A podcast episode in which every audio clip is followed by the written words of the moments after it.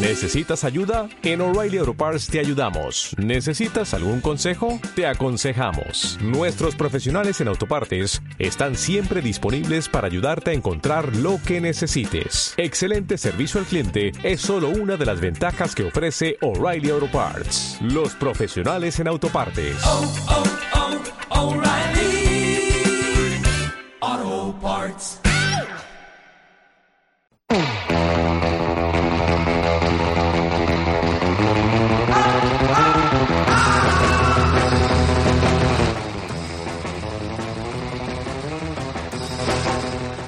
Muy buenas, señores. Por fin hemos vuelto. Por fin. Hoy es domingo, es día 6 de octubre. No me acuerdo cuándo fue el último programa que hicimos, pero fue allá por el mes de julio. Teníamos ya muchísimas ganas, nos hemos retrasado porque nos ha pillado en la peor época del año para volver, esa es la verdad. Pero bueno, por fin estamos aquí. Hoy es un programa especial porque aparte de que es el regreso, eh, nos hemos independizado. Bueno, antes de nada, antes de liarme, os voy a presentar que por fin también dentro de después de muchos muchos meses volvemos a ser el equipo original.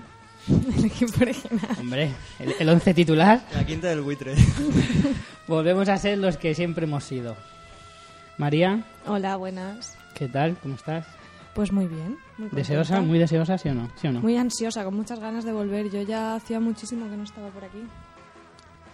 ¿Y Angelote? ¿Qué tal? Muy buenas tardes, compañeros. Volvemos a ser el trío Calavera. ¡Qué abuelo queda eso, tío! Totalmente. Que por qué no lo veis, pero tienen farias en la boca. Lo bueno que tiene la radio, que no te ven fumar.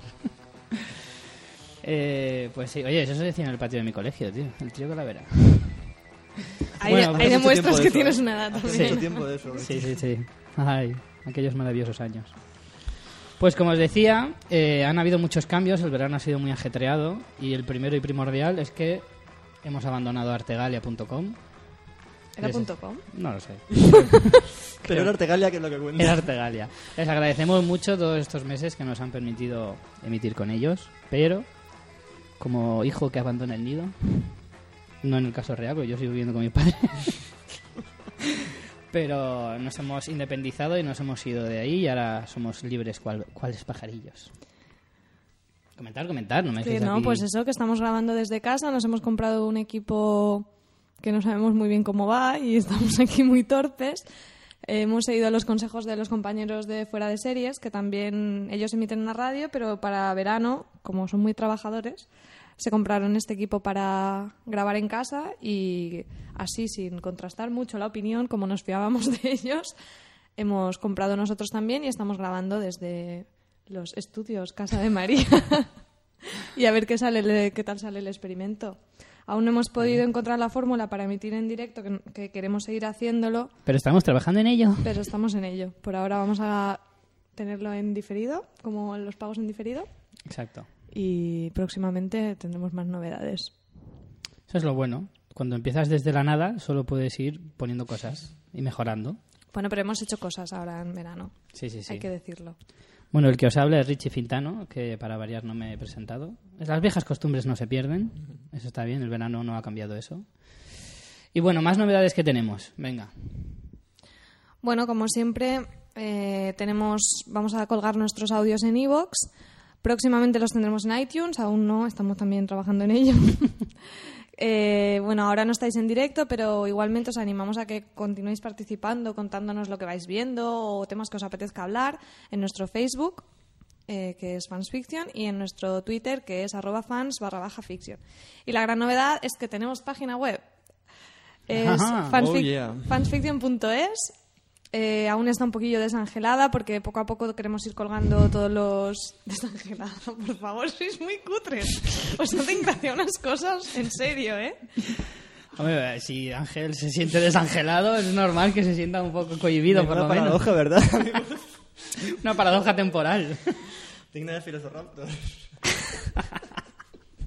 Bueno, eh, iremos poco a poco en la web colgando los antiguos programas con una entradita donde explique el tema y bueno, os animamos también a que nos dejéis comentarios con, con los en los diferentes programas y bueno, hay algunas cosillas chulas que ya podéis ir viendo, que os animamos a que veáis. Hemos creado unos perfiles personales muy chulos, muy simpáticos, si queréis saber un poco más de nosotros y de las cosas que nos gustan y las que nos avergonzamos en contar y al final hemos contado igualmente en la web. Os animamos a que entréis en fansfiction.es. También tenemos un calendario de series para que no os perdáis ninguno de los estrenos o regresos de nuevas temporadas.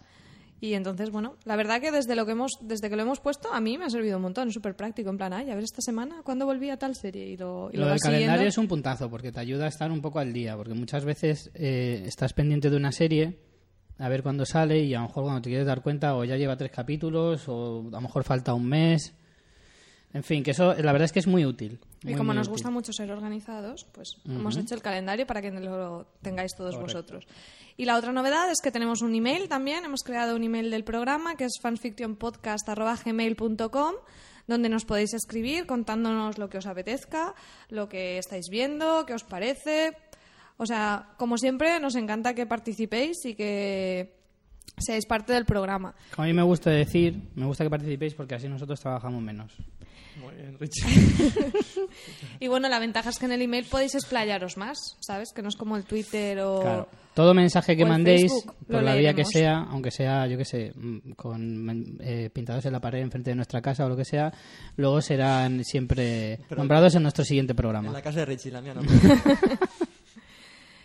Y eso, el, repito el email, que es fanfictionpodcast.gmail.com. Igualmente tenéis todas las formas de contactar con nosotros en la página web.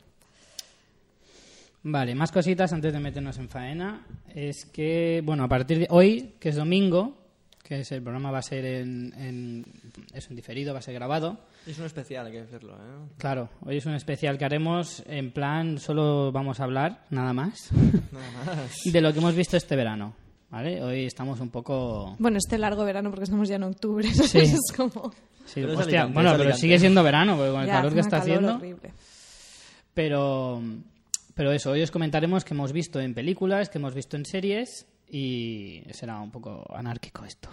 Totalmente. Más si- de lo habitual. Más incluso, más incluso. Pero bueno, sabed que a partir de ahora emitiremos los martes o en su defecto los miércoles. Dependerá de la semana, porque por desgracia de horaria, de traba- trabajos, universidades, eh, cosas así, eh, igual hay días que los martes no podamos. Pero por- Pasar al perro, todo. Claro. Sal- salvar la ciudad por la noche. Regar el cactus. Todas esas cosas que no podemos hacer otro día, pues tendremos que cambiar el día de la emisión del martes al miércoles, pero por lo general siempre será uno de esos dos días. Y poniendo como fecha de, de vuelta definitiva el día 15 o 16 de octubre, que será este martes, no el siguiente. Solo para que estéis al Apuntarlo en la agenda, poneros posits por casa. Yo Claro. sé que estáis esperándolo totalmente. Esperándolo. Así que... rollo, rollo argentino, ¿eh? Ahí, ahí. Entonces, nada, pues eso, que lo sepáis. Y yo creo que ya está, ¿no? Ya podemos meternos a lo nuestro. Eh, A ver, no nos hemos dejado nada, ¿no? Yo creo que no. Y si no, siempre tenemos la, la opción de... Como este lo vamos a editar. Pues sí. Eh, Pues ya está, venga. pues ya está todo dicho. ¿Puedo decir pene entonces? Esa es una de las cosas que venía pensando. En plan, si ¿En ya penes, no sé- Richie? No, ¿Quieres contarnos algo? solo pienso en el mío. Y en lo solo que está. Y con.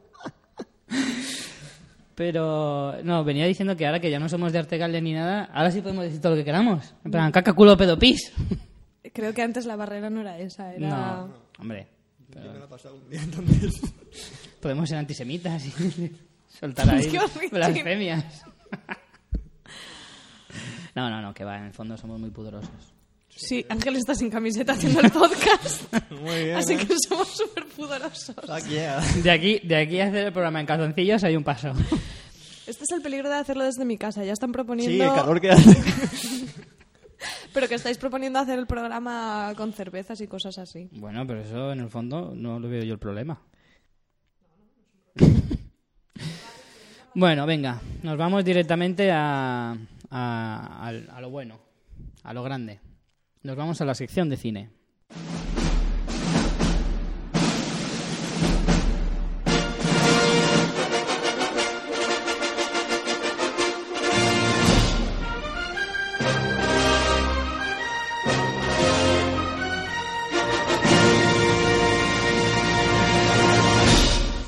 Bueno, pues como os decíamos, eh, íbamos a ir hoy con la sección de cine y vamos a ir con películas que hemos visto durante el verano, ¿vale? Desde que nos fuimos, pues hemos visto bastantes cosas, unos más que otros.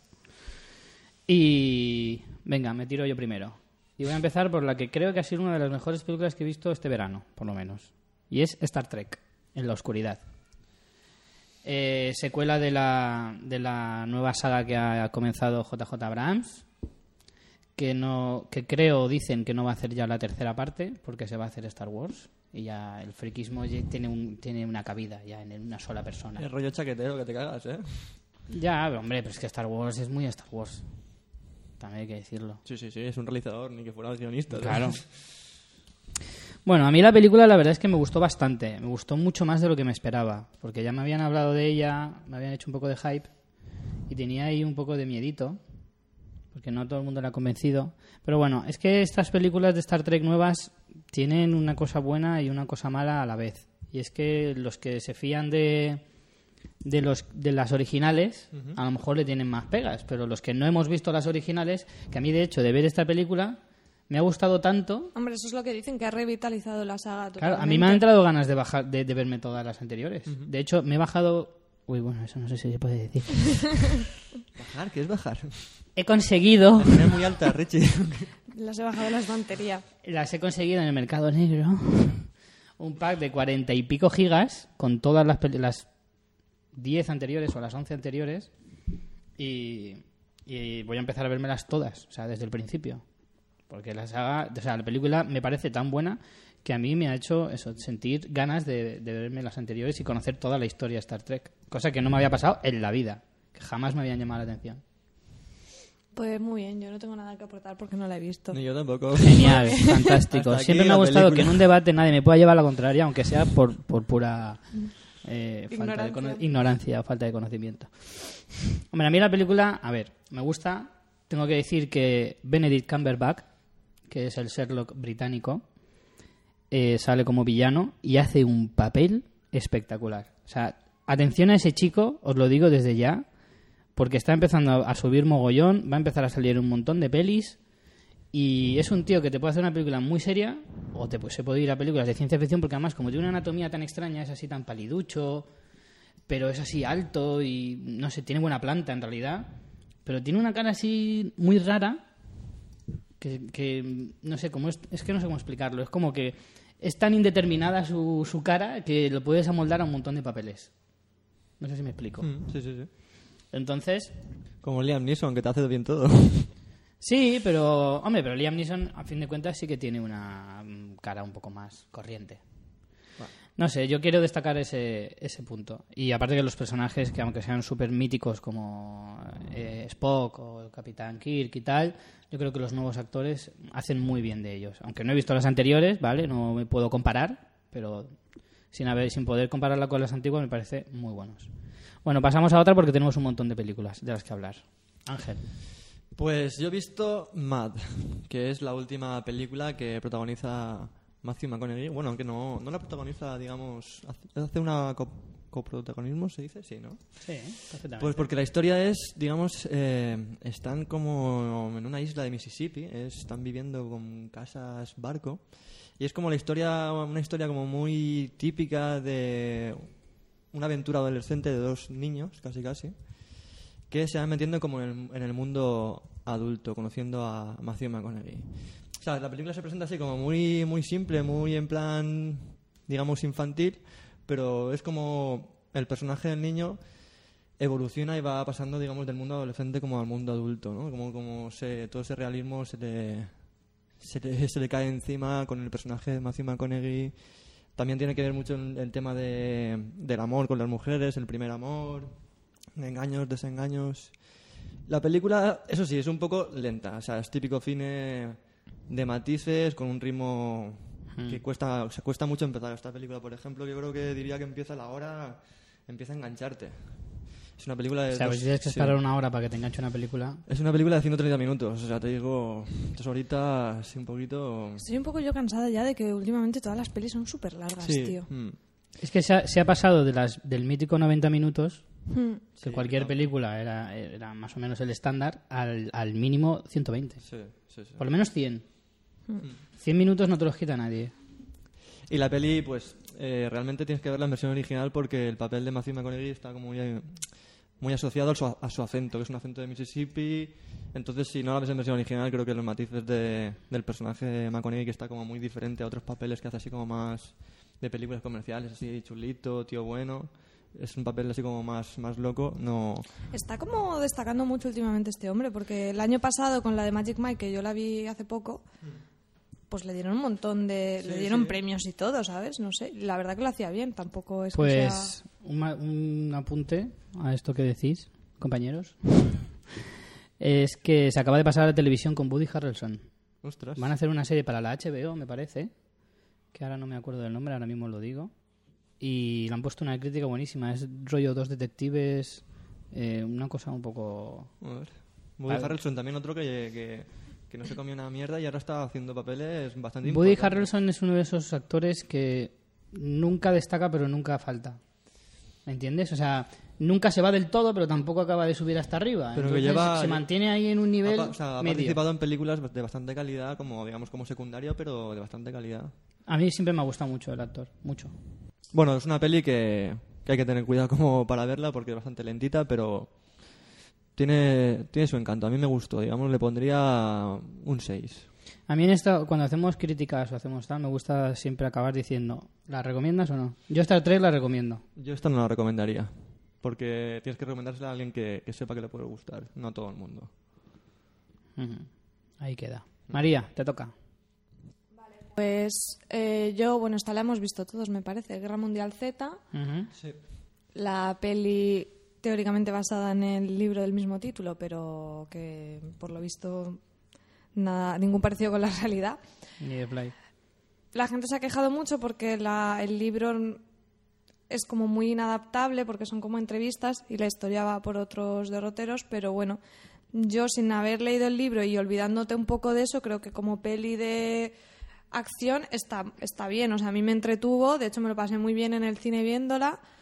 Sí que es verdad lo que le han criticado, que pues que no hay sangre ni hay nada. De hecho, hay un momento incluso gracioso en que se corta un brazo y no hay sangre, que dice, si no hay sangre ahí ya, dime tú a mí pues eso, que lo han hecho totalmente para tener la, la calificación para todos los públicos y que sea pues más Qué triste me mayor parece eso. taquilla. Eso pues así funciona el Me mundo. parece, como me los parece Juegos tan triste eso, tío. Los Sí. Juegos del Hambre también. Claro. Pero bueno, aún así, yo creo que, no sé, últimamente me ha pasado mucho que en pelis de estas palomiteras total, que su función debería ser entretener, no han conseguido ni eso. y Es que en es- Guerra es que Mundial Z. prostituyes la película, tío. Siento decir ser tan drástico, pero es la verdad. Así prostituyes la película. Bueno, ya, pero al final, al final es lo que te digo, peli de verano para pasármelo bien y he ido y me lo he pasado bien, cosa que no me ha pasado con otras de este tipo este verano. Entonces, yo sí que la recomiendo. Es Brad Pitt corriendo y zombies, pues estupendo. Si vas sabiendo qué es eso, está chula. Sí que es verdad que se nota un poco que, bueno, que se quedaron sin metraje, estaban montando y es como, "Mm, vaya, solo tenemos 40 minutos de película, vamos a grabar más. Y sí que se nota bastante eso en el último bloque de, la peli. Pero bueno, a mí no me disgustó, me parece que está bastante chula. Y yo diría que de las pelis así blockbuster del verano, creo que es la que más me ha gustado. A mí no. Para mí no ha sido ni, ni siquiera la segunda que más me ha gustado. Ha sido... A mí la película me gustó eh, menos el final. A mí el final... Es que es lo que te digo, que es- me se nota muy pegote. Muy poco, muy poco mm, trepidante, por decirlo de alguna Aparte de parecer un anuncio de Pepsi. Sí, Totalmente. Totalmente. Pero, mira, yo soy un un enamorado absoluto de Brad Pitt y todo lo que haga ese hombre a mí me parece una obra maestra.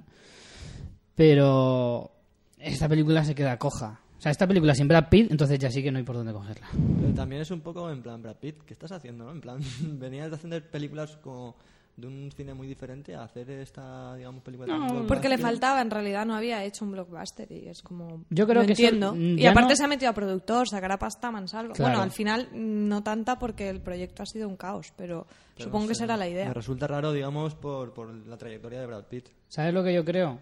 Que, eso que lo le- Que le hace... engañaron en el guion, yo creo. No, no, yo creo... No, porque cuando te metes en- de producción, como dice María, cuando te metes de productor, lo del guion lo tiene, vamos, debajo de la almohada. Eh, yo creo que es un poco una técnicas de marketing en el sentido de decir, hacía mucho que no hacía un blockbuster y eso sube la, la popularidad de un actor. Si tú te tiras cuatro años sin hacer un blockbuster, baja. Entonces, de vez en cuando, eso lo han, lo han hecho todos los actores. O sea, incluso actores como Robert De Niro, Al Pacino, o sea, que no es ninguna tontería. Y actrices igual. Actrices como hasta Charlize Theron, que es una tía que nunca, casi pocas veces la vas a ver en películas de, de acción y tal, también lo hace. Gana un Oscar e inmediatamente después lo que hace es un blockbuster, sea bueno o sea malo. Eso le da igual. Pero por lo menos hablan de ti durante dos meses o tres y ya sube tu popularidad, que eso es lo importante. Bueno, tampoco creo que fuera un problema de popularidad para Brad Pitt. Yo creo que es más pues que no había hecho una peli de este rollo. Yo creo Eso que... sí que sí que la recomiendo. A mí me lo pasé bien en el cine. También es verdad que venía de pelis que no me habían gustado nada, así que bueno. Bueno, yo sí la vi y me gustó el principio, exclusivamente. Luego me pareció una persecución detrás de otra excesivamente... No, a mí me gusta porque lleva un buen ritmo, un ritmo bastante acelerado, que al final se frena. Y es como en plan, hostia, si llevas toda la película corriendo, ¿por qué llega al final y vas andando? A mí me, o sea, no me a- mí-. A, mí, me costó, digamos, eh, centrarme en, en los momentos finales. O sea, los- la última media hora de película me costó como decir, joder, estoy viendo la película y me estaba... O sea, estoy bien viendo la película. No, fuera en plan, Dios, que se acabe ya. Pasamos a otra. De blockbuster a blockbuster. Pacific Rim. Bueno, aquí, mm, se- mira, se define muy fácilmente. La historia es una mierda. O sea, es el A, y C de las películas de acción. O sea, no te va a sorprender en ningún momento. Los momentos que no hay acción de la película se hacen pesados, pero se cubre muy bien porque los momentos de acción son brutales. A mí me parece una de las mejores películas de ciencia ficción en cuanto a escenas impactantes, de las mejores que yo he visto en muchos años. Yo soy muy de Transformers, me gustan mucho las películas por la misma razón. O sea, los momentos de diálogo son una mierda, porque además es Michael Bay y para escribir, para escribir diálogos como que no. Pero, pero en, en- en acciones de acción es bastante bueno. Y aquí pasa un poco lo mismo. La, la historia, horrible. Incluso los actores, cero carisma. Pero las escenas de acción, los robots son impresionantes. Ahí sí que se nota la mano de Guillermo del Toro, que es el director. Pero, pero sí, porque mucha gente se queja en plan, "Fua, madre mía, que postpone de historia, no sé qué. Pero es que para ver A ver, historia. no es una peli de robots que se pelean. ¿Qué, historia estás esperando? Tampoco, vamos a ver, no, enga- no Que se creo que engañe que a nadie. Como diría mi amigo Rubén, gran partícipe del programa, para ver realidad veo Los Serrano. Joder. Bueno, no, no sé, no sé yo qué decirte. ¿En realidad eso? Mierda. Estaba peor de lo que pensaba. Perdón.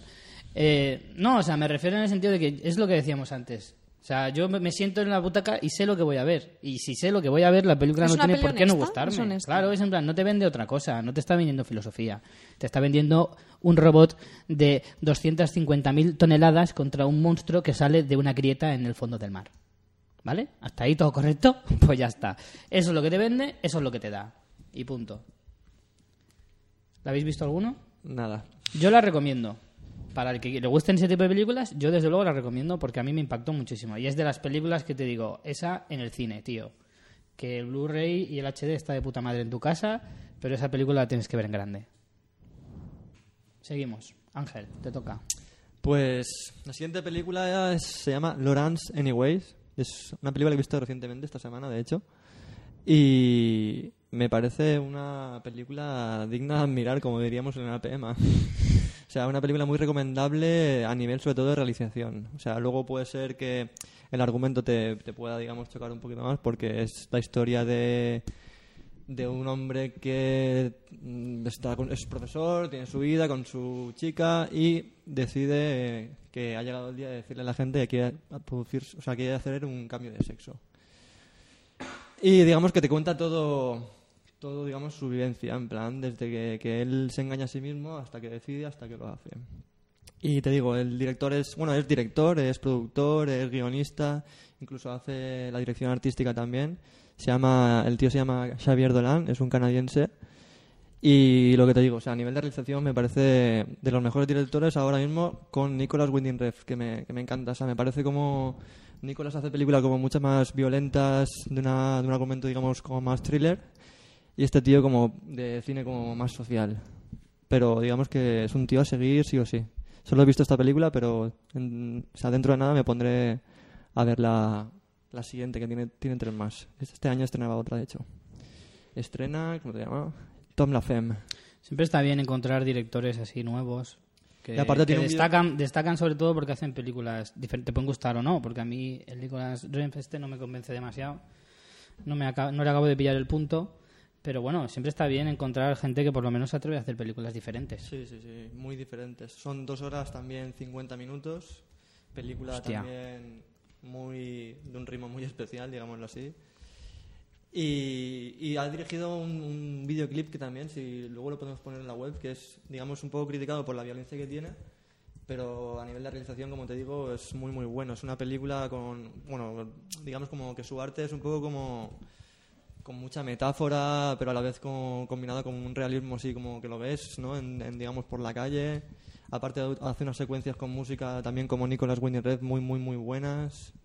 No sé, me parece como a nivel de realización de, de lo mejor de, que he visto ahora.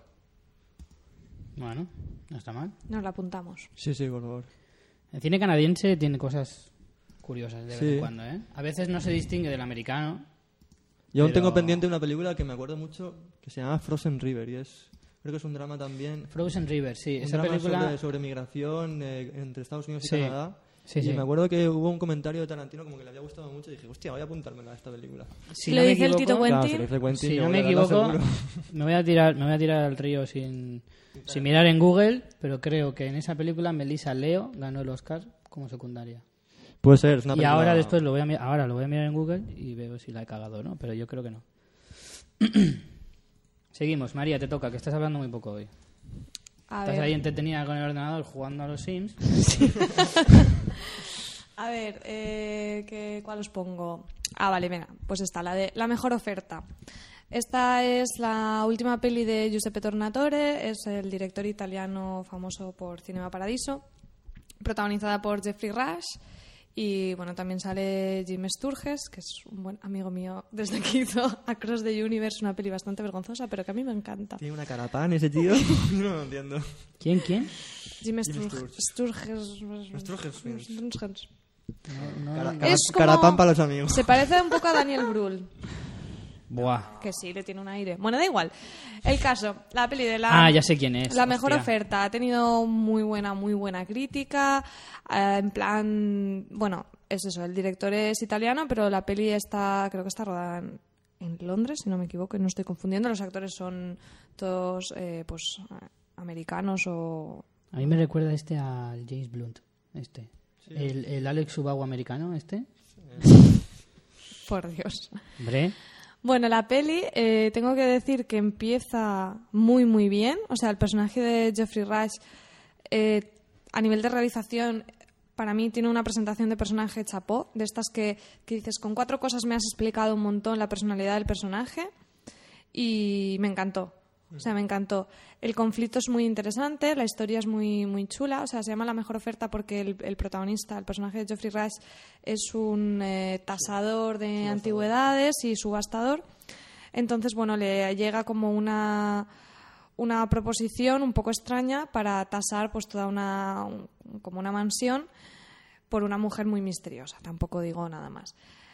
¿Qué pasa? Que me parece como que la historia es muy original, que te mantiene como muy... Tampoco diría que es un thriller, pero bueno, sí tiene un punto. Es un drama, pero tiene un punto.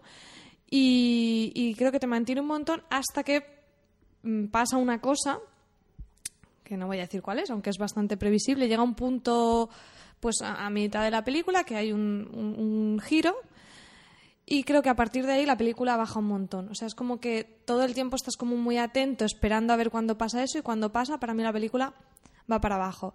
Y luego el desenlace me parece bastante previsible. No me parece nada sorprendente.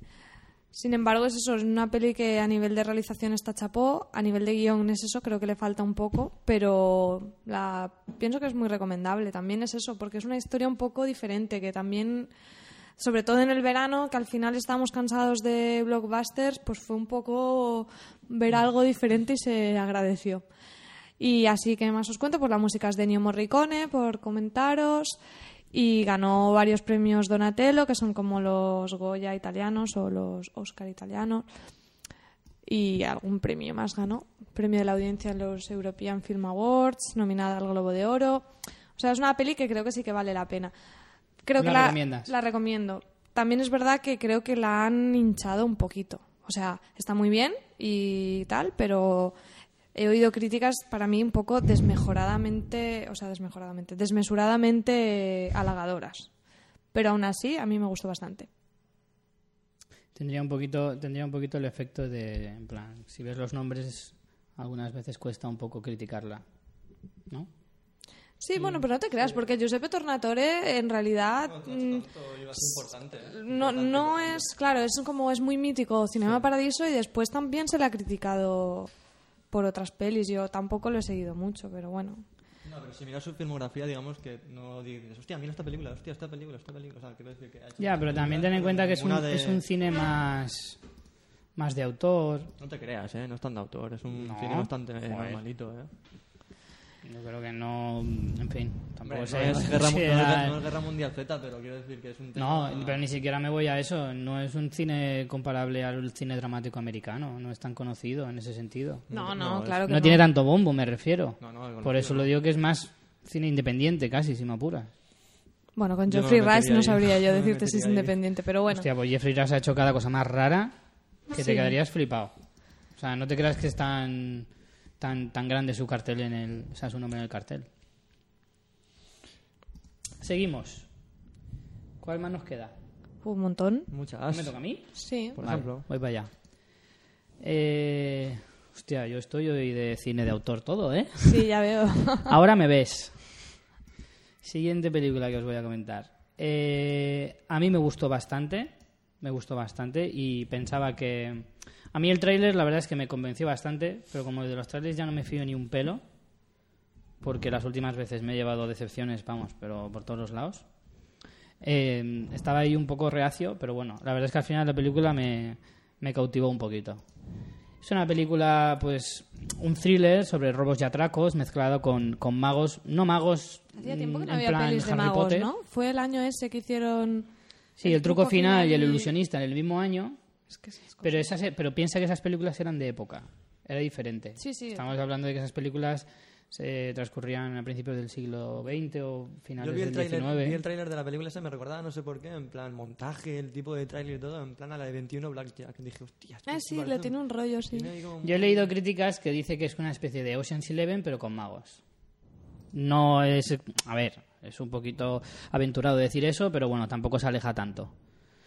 Eh, bueno, la película transcurre en la actualidad y habla pues de los, de los ilusionistas actuales, rollo en plan más espectáculo que otra cosa. Y más inteligencia que. Ah, que- ya, ya me he acordado. La, otra, la última que vi de magos, la de luces rojas. o la de luces de rojas. Cortés. Pero eso es más. Claro, es un. eh, ilusionista no es la palabra, es, eh, era algo... Mentalistas son. Sí, como mentalistas. Es os- otro tipo de magia, entre comillas. Mm. Entonces, bueno, a mí la película, mira, hablando de los protagonistas, hablábamos antes de Woody Harrelson, uno de los coprotagonistas, por así decirlo. Eh, también sale Jesse Eisenberg, que a mí me encanta este chico. Me encanta. Pues a mí me parece que siempre hace un poco lo mismo este chico. Le veo ahí Pues la cara en plan, gusta. "Oye, soy el de Facebook. Ya está. A mí también quiero destacar a Melanie Logant, que es, eh, para que no reconozcáis el nombre, que es bastante normal, es la que hacía Shoshana de Malditos Bastardos. Qué chica Que más ahí guapa, seguro ¿eh? que os vais a acordar.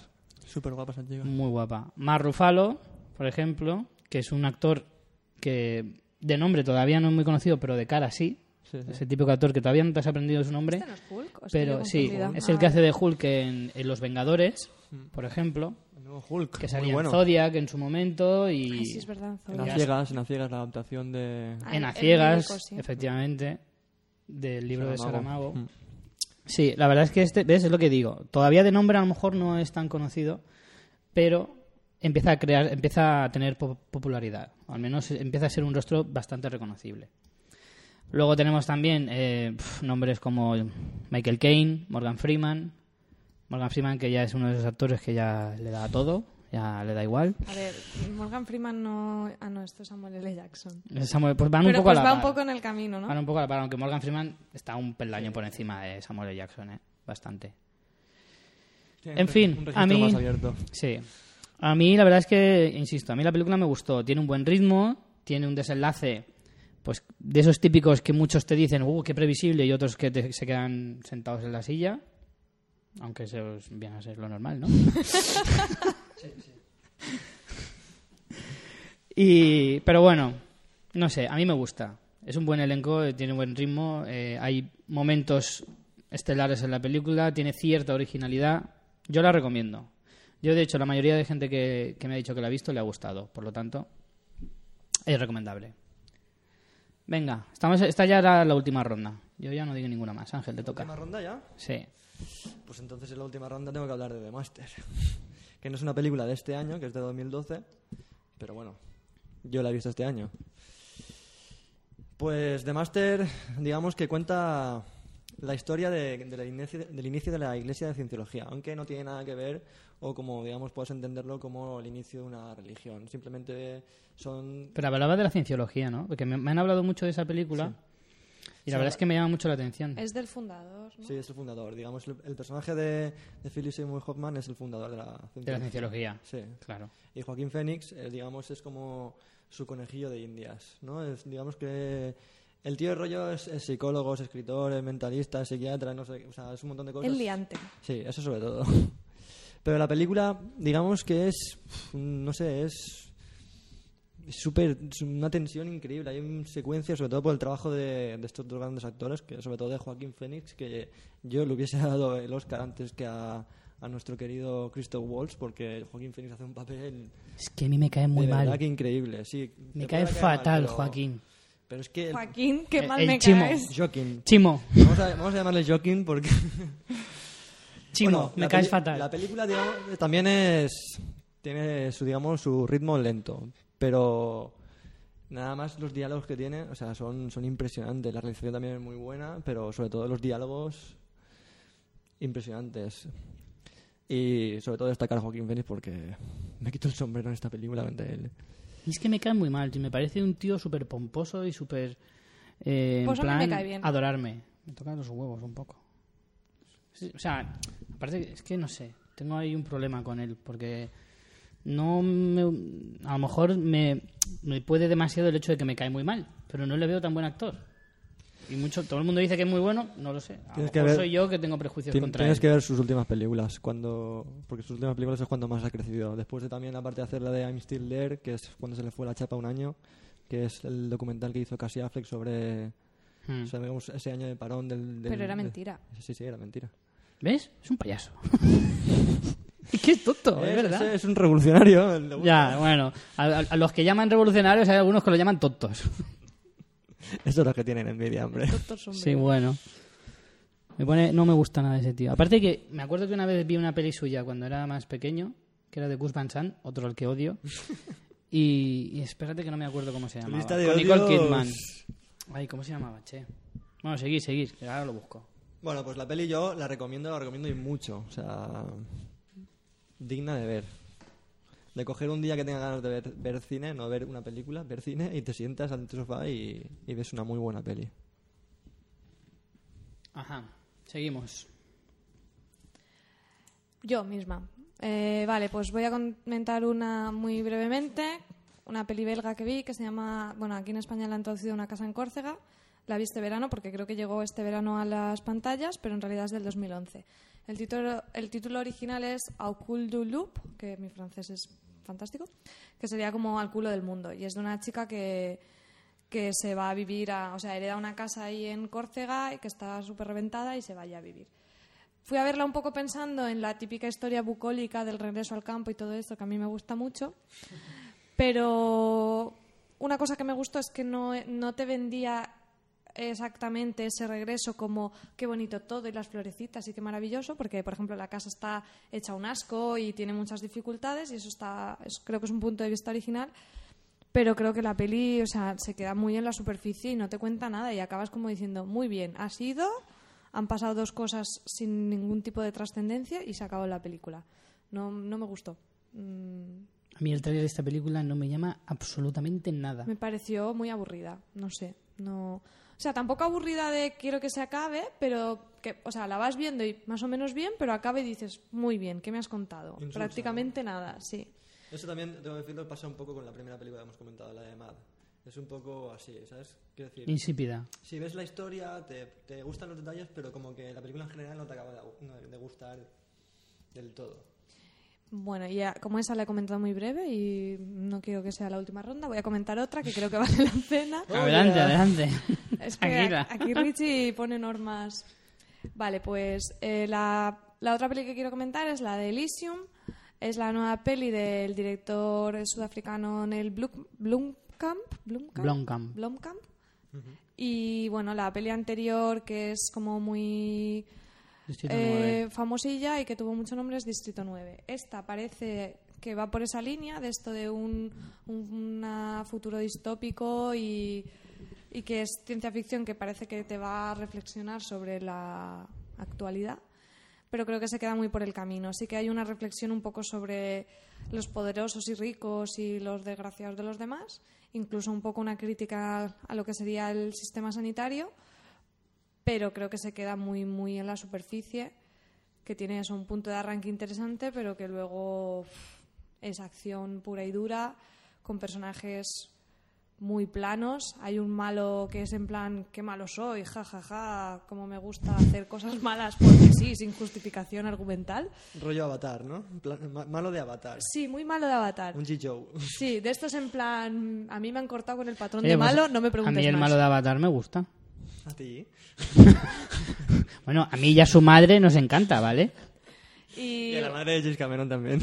y eso, bueno, está protagonizada por Matt Damon, que bueno, ¿Qué pues, tal Matt Damon? Bien, lo hace bien. Este tipo de pelis es, pues eso, muy por. Le, le- Es que le sale bien. A los Grimson será, ¿sabes? En a mí no me pega, no me, no me pega Matt Damon en películas de... En películas de, de Acción. acción así. Pues yo creo que lo hace bien. Bueno, ha hecho- ha hecho Luego sale Judy Foster, así en plan de mala, que bueno, tiene más personalidad que el malo malote ese que he dicho yo, pero no sé. Y aparte tiene como un final, bueno, tampoco quiero spoilear, pero como muy en plan simplista, para mi gusto. Pero bueno, es entretenida. Tampoco me Y- pega Jodie Foster en papeles para estas pelis, ¿eh? Y eso es lo que tengo que decir de Elysium. No llega al nivel de District 9, pero bueno, se puede ver. O sea, pero no esperes mucho más tampoco. En District 9 ya le pasó eso. Empezaba como muy, digamos, una, digamos, ahí una metáfora, ¿no? Homología, digamos, del, del tema del apartheid en Sudáfrica y luego se le va hacia la, hacia la acción pura y dura. También, no sé si recuerdo bien, pero District 9 también tenía una parte de realización tipo falso documental, Sí. ¿no? Sí. Que eso también era un, va- Era un un punto, valor sí. añadido. Pero eso solo sentido- media peli, solo la primera mitad de la película. Bueno, pero le daba un punto a lo mejor la más diferente buena. a nivel de realización. Aquí no. Sí que es verdad que la dirección artística está, está chula mm, en lo que es la Tierra. Luego lo que es el, el- el satélite este Elysium, mm, creo que tampoco mola tanto. Aparte que no se ve. O sea, te están hablando todo el rato de Elysium y luego, no sé, no, no lo ves como un sitio real, tangible. Pues es una de las películas que más bombo le han dado en- eh, de este verano, ¿eh? De las que más. Es que el dinero cuenta, amigo. Hombre, No, ya, porque el planteamiento era chulo, o sea, mm, a mí no me, me llamaba la atención, pero luego es eso, me parece como muy en plan de estas soluciones muy en plan, venga, va, porque me lo creo, porque es muy chorra. Ajá. ¿Más cositas? ¿Queréis comentar alguna más? Yo sí, pero si, Sin no, si me ladrarme. dejas, si me dejas yo te comento claro. más. Vale, pues siguiendo con la ciencia ficción, After Earth, la peli de la familia Smith, Bueno, eh, me pareció Atención. horrorosa. no me gustó nada. O Pobre sea, Shyamalan. Es que, bueno, Shyamalan o Shyamalan o... voy a, voy a, con- Fatal. voy a contenerme. Exacto, No es San Raimi, pero está casi casi. está cerca. Está cerca, cerca. A ver, es una peli que ha hecho Will Smith para su hijo. El hijo, la gente dice que lo hace fatal. A mí no me parece que lo haga fatal, pero es que no... El chiquillo no lo hace mal, pero no te sostiene una película. Y encima Will Smith, que precisamente lo bueno de Will Smith es su carisma y su gracia. No hace falta que haga una peli de humor, pero siempre que tiene ese punto, aquí parece que se lo quiere cargar y es en plan, estoy aquí sentado con las piernas rotas poniéndome muy serio. Pues muy bien, Will Smith. O sea, para hacer eso, no, no sé, porque desaprovechas la gracia que tienes. Y la historia es previsible, chorra y aburrida. Es que yo me aburrí. No me gustó. Da la sensación de que es un poco padre cogiéndole de la mano a su hijo, en plan, ay, ay, que se me rompe, pobrecito, venga, yo te ayudo a que te hagas actor. Pues no hace falta, porque a lo mejor el chaval lo vale y no hace falta que vaya de la manita de su papá todo el rato. Es que yo creo que es lo más criticado de la, de la gente, en plan, no pinta nada Will Smith en esta película. No, y para lo que hace. Es que no, no me No pinta nada. Y yo soy mega fan de Will Smith, pero es que no, no viene a cuento que hagas una película tan, tan exageradamente. eh, no sé, no sé. ¿Egocéntrica? Sí, no, egocéntrico, demasiado. Que se te ve el primero, tío. Que se nota que lo estás haciendo por tu hijo. Está forzado. está forzado. Sí, No, también la mujer es eh, productora también, o sea, están ahí todos, venga. sí, no, es la- van, en, van en pack siempre. Y luego en la línea, eh, Lobezno Inmortal, no sé si la habéis visto. Yo, la, yo, mira, la puse y era un día que estaba muy cansado realmente. Pero 20 minutos y me dormí, imagínate. A mí me da mucha pena porque me gusta mucho el personaje y pienso, y además con el rollo de Japón, yo digo, ay, esta va a estar todo guapa. Y no, no me gustó. Es una También me porque- aburrió, es que me han aburrido las pelis de, entre- de supuesto entretenimiento de este verano. O yo estaba muy espesa, pero vamos, es que no, no me gustó. Yo creo que la gente de Hugh Jackman debería llamar a la gente de Robert Downey Jr. y que este segundo le explique, tío, los personajes se queman, ¿sabes? Y es mejor coger y seleccionar un poco más las pelis, que todavía te quedan unas cuantas de, de- de X-Men por hacer, ¿sabes? O sea, es que ya va por la quinta película, más la nueva de X-Men que va a salir ahora, que también saldrá. Van a ser seis películas en las que sale Lobezno. Y sale, sale hasta en la de la nueva generación, hace un cameo también. Bueno, vale, pero el cameo Bueno, aún sale, se salva, También, pero ¿sabes? va por la sexta película de, de X-Men. Pero para mí no, el, o sea, de, de el Lobezno, problema es no una es el pasada. personaje, Lobezno mola, pero para empezar han cogido a la japonesa más sosa de todo Japón, Ya te digo. que no tiene ninguna gracia, no te crees para nada esa relación, porque dices, pero por Dios, si, este- si es que es como un, un saco de harina, te hubieran puesto, te daba igual, o sea, es que es, es penoso. Luego, luego hay chinos voladores ahí, que, es que las, las escenas de lucha también son ridículas, no sé. No me gustó nada. Y mira que a mí Lobezno me parece un personaje súper chulo, pero no me gustó. Y la parte de Japón no está aprovechada tampoco para nada. Es que no. Mira, Lobezno, la anterior de. Lobezno, la de Orígenes, eh, como película en sí estaba bastante bien, pero porque tenía muy buenos secundarios.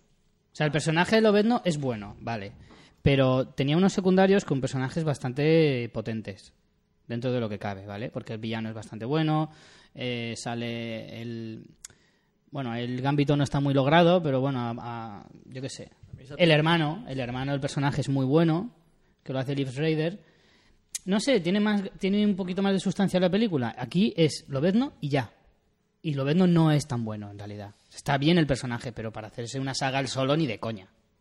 La película anterior de Lobezno, o sea, son buenos los créditos de entrada, son buenísimos. Luego también cuando es, la secuencia de cuando es niño y todo lo de su familia, la relación con su hermano está muy bien, pero historia de amor sobra. Luego Lobezno está en plan súper, en plan, no sé, ¿sabes? Digamos, excesivamente comedia romántica y también muy, muy en plan guion de A, B y C, en plan venganza, que te cagas. No, es en plan- Gambito está súper mal. Típica receta, en plan, Ryan historia de amor, Ryan Reynolds redención el- y esas El mierdas. mix ese de, de mutantes, ahí el masacre ese. No, pero, pero eso es un personaje real y la Sí, historia sí, era pero- bastante bastante Pero cercana a la de los cómics. Pero está su- Bueno, está esta mal, por lo visto, de que está basada en el cómic Lobezno Honor, no se parece, han cambiado muchísimas cosas. Esto nuestro amigo y experto Capi, que ya traeremos para hablar de, de pelis basadas en cómics otro día. A mí me comentaba que, vamos, que es que lo han desaprovechado un montón, que la historia no... Y que aparte todo el mundo de dice que es innecesaria, un el mejor cómic de el mejor cómic de Lobezno Sí, es el, que es el precisamente este, el de Inmortal y curiosamente ha salido un cagarro de película que no veas. A mí no me gustó nada. Pues sí, ha sido un verano duro. Bueno, nos comenta Alberto Ferrandiz por Facebook que viva el puto Joaquín Fénix y que viva de Master. Así que bueno, otra recomendación más. Ese es Alberto, a tope ahí. Bueno, yo creo que con esto ya podemos finalizar la sección de cine, Venga, vale. ¿no? Bien, correcto. Pues nada, pues sin más dilación nos vamos a series.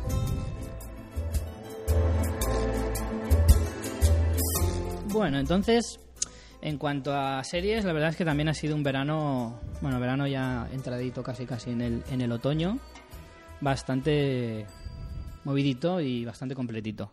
Sí, porque además resulta curioso que antes era como que el verano te daba tiempo a recuperar, ¿sabes? Las, peli- las series que llevabas retrasadas del invierno, pero ahora como cada vez hay más estrenos de verano, incluso están haciendo cosas también chulas, es como que no paras. O sea, en la mid-season ya hay series también. En el principio hay series, en verano hay series.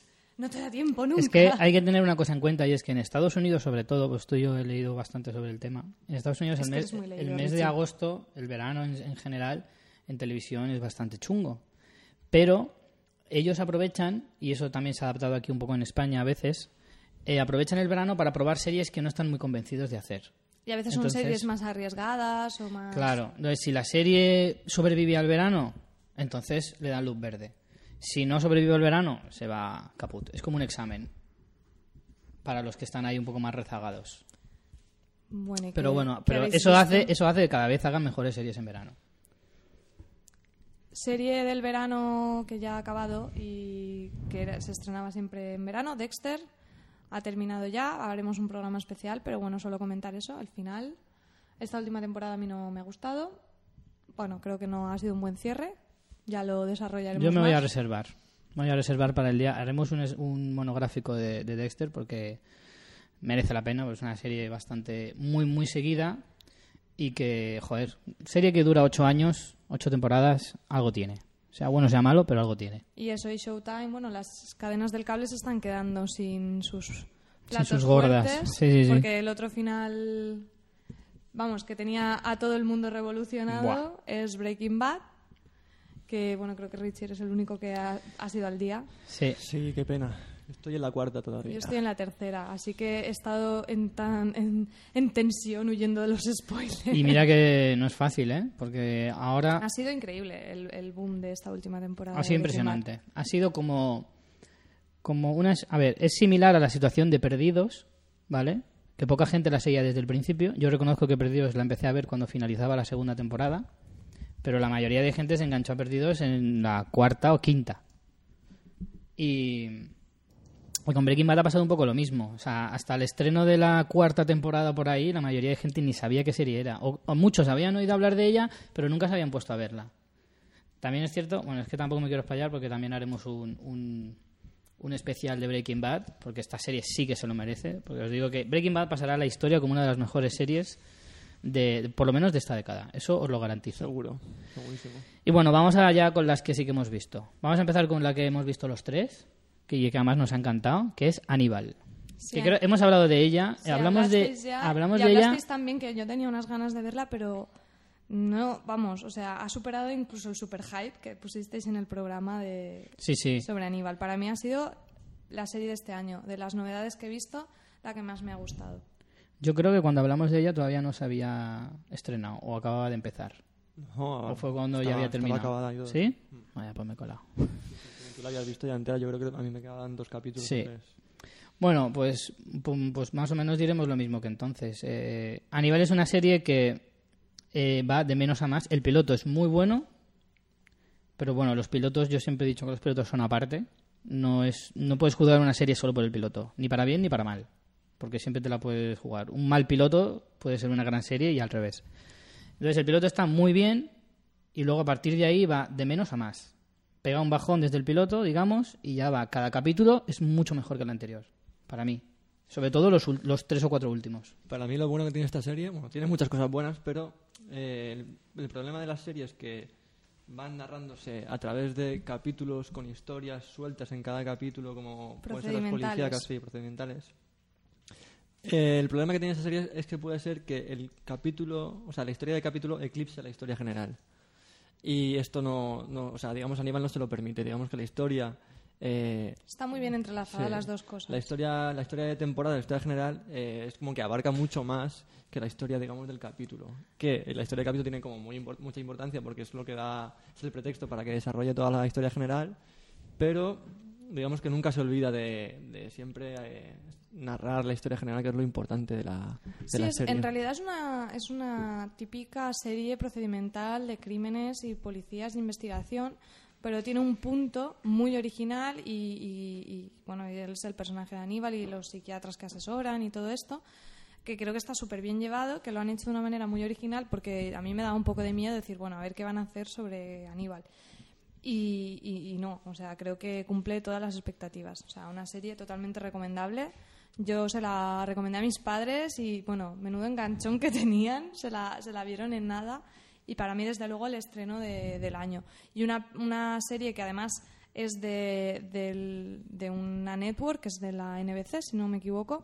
y Eso me llama, a mí eso me llama muchísimo la atención porque No sé si os acordaréis que cuando hablamos de la serie ya hablábamos de que había tenido muchos problemas la serie en Estados en- Unidos En, abierto, porque tiene una violencia bastante salvaje. sí. O sea, De hecho, está- estuvo a punto de no renovar precisamente por eso. Lo que Sí. pasa es que, claro, ha tenido también tanto éxito en las ventas internacionales que les ha compensado. Porque Mm. las audiencias, no, no sé decirte, pero no, no creo que hayan sido tampoco abrumadoras. Pero la crítica y, y eso, y el- las ventas han ido muy, muy bien. yo leí Así que, que, en si no la algún habéis visto, yo leí que en algún estado de Estados Unidos la llegaron a prohibir no me por su contenido violento, ¿eh? No me Ojito. extrañaría.